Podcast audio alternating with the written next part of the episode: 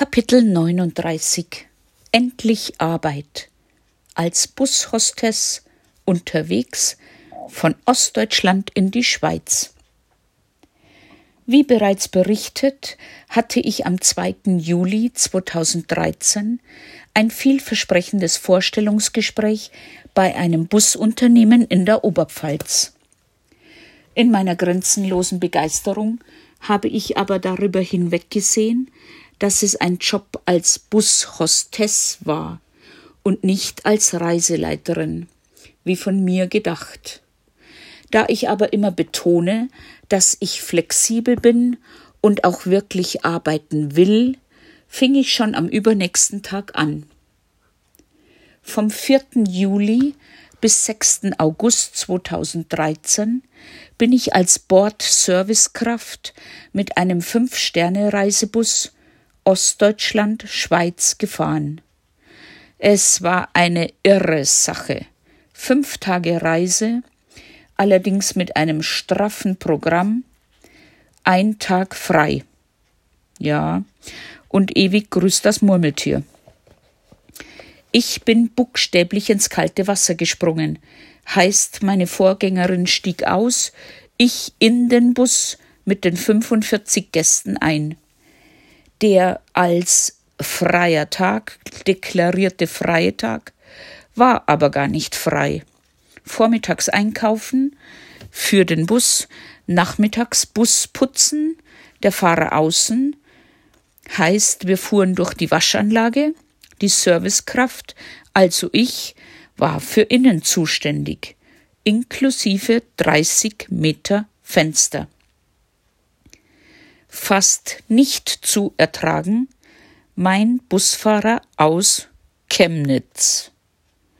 Nicht nur, dass er grauenhaft sechselt, es gibt keinen einzigen Satz von ihm, den ich auf Anhieb verstehe, sondern er ist auch noch ein entsetzlicher Chauvinist. Zwar ist er nicht mit Schönheit gesegnet, dafür aber mit einem überdurchschnittlich hohem Selbstbewusstsein.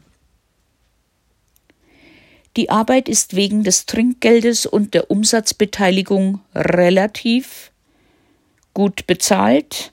Das heißt, manchmal bekam ich nach fünf Tagen 20 Euro von Gästen, aber oft auch nur zwei Euro. Aber ich muss während der gesamten Fahrt teilweise 15 Stuss, Stunden im Bus hin und her laufen und hinauf und hinunterlaufen, da doppelstöckig, und die Herrschaften aus Ostdeutsch, Ostdeutschland bedienen. Es gibt Kaffee und Kuchen, kalte Getränke, Würstel und Suppen oder Eintöpfe und belegte Brote. Wir fahren zwar durch reizvolle Landschaften und Städte wie zum Beispiel Chur, Luzern, St. Moritz, aber ehrlich, nach dem sechsten Mal mag man gar nicht mehr aus dem Fenster schauen. Ja, wirklich eine harte Zeit mit unzähligen blauen Flecken aber auch gute Gespräche mit netten älteren Leuten. Bei einem Bremsmanöver habe ich einmal zwei Tassen Cappuccino auf einen Fahrgast gekippt. Ich hatte Angst, dass er sich verbrüht hat, aber er war sehr nett und hatte, Gott sei Dank, Wechselwäsche im Handgepäck. Obwohl wir während unseres Schweizaufenthalts vier Nächte in Davos, in diesem Luftkurort geschlafen haben, ging's mir immer schlechter. Ständig laufende Nase und Husten. Bei einem so nahen Kontakt zu den Gästen ist das furchtbar unangenehm. An einem freien Tag, in Anführungszeichen, besuchte ich eine HNO-Ärztin in Riesa. Die sagte mir, Sie hätte noch nie so prachtvolle Polypen gesehen. Ich müsste sie mir dringend herausnehmen lassen. Jetzt hatte ich es schriftlich. Ich musste mich damit abfinden. Am 6. August habe ich mich dann schweren Herzens von meinen letzten Gästen mit Umarmungen und Küsschen auf einem Rastplatz bei Nürnberg verabschiedet. Mit den Hosentaschen voll Trinkgeld und zwei Koffern bin ich wieder zurück nach Landshut. Die dreistündige Operation war am 13.8. in München. Und siehe da, ein paar Tage später konnte ich nach Jahren wieder etwas riechen. Unglaublich. Ich war deshalb bis 27.08.2013 krankgeschrieben.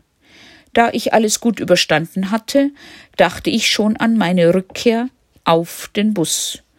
Doch heute, 26. August, habe ich die Kündigung des Reiseunternehmens erhalten, obwohl ich eine Krankmeldung habe. Ja, so ist das hier.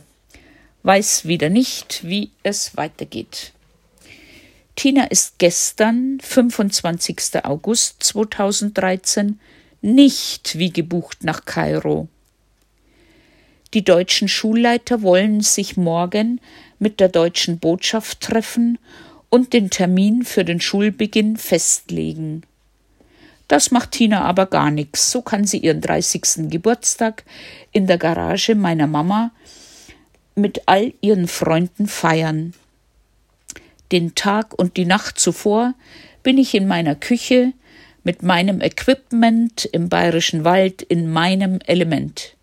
Ich backe wie verrückt. Käsekuchen, Schwarzwälder Kirschtorte, 30 Cake Pops, ein blaues Marzipanmonster und eine pinkfarbene Geburtstagstorte mit kleinen rosa Schweinchen.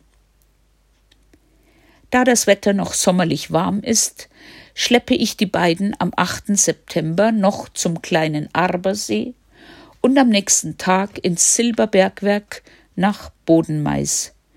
Immer wieder versuche ich, ihnen den bayerischen Wald schmackhaft zu machen.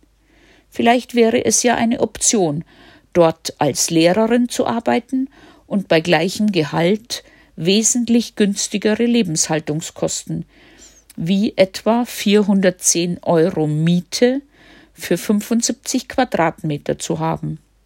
Aber nein, sie ist entsetzt. Niemals. Sie will nach ihrer Rückkehr aus Kairo wieder nach München, da wo das Leben tobt. Am 10.09.2013 verlassen sie Deutschland, um am 2. Oktober schon wieder hier zu sein. Ich freue mich auf meine Lieben und diese Tage.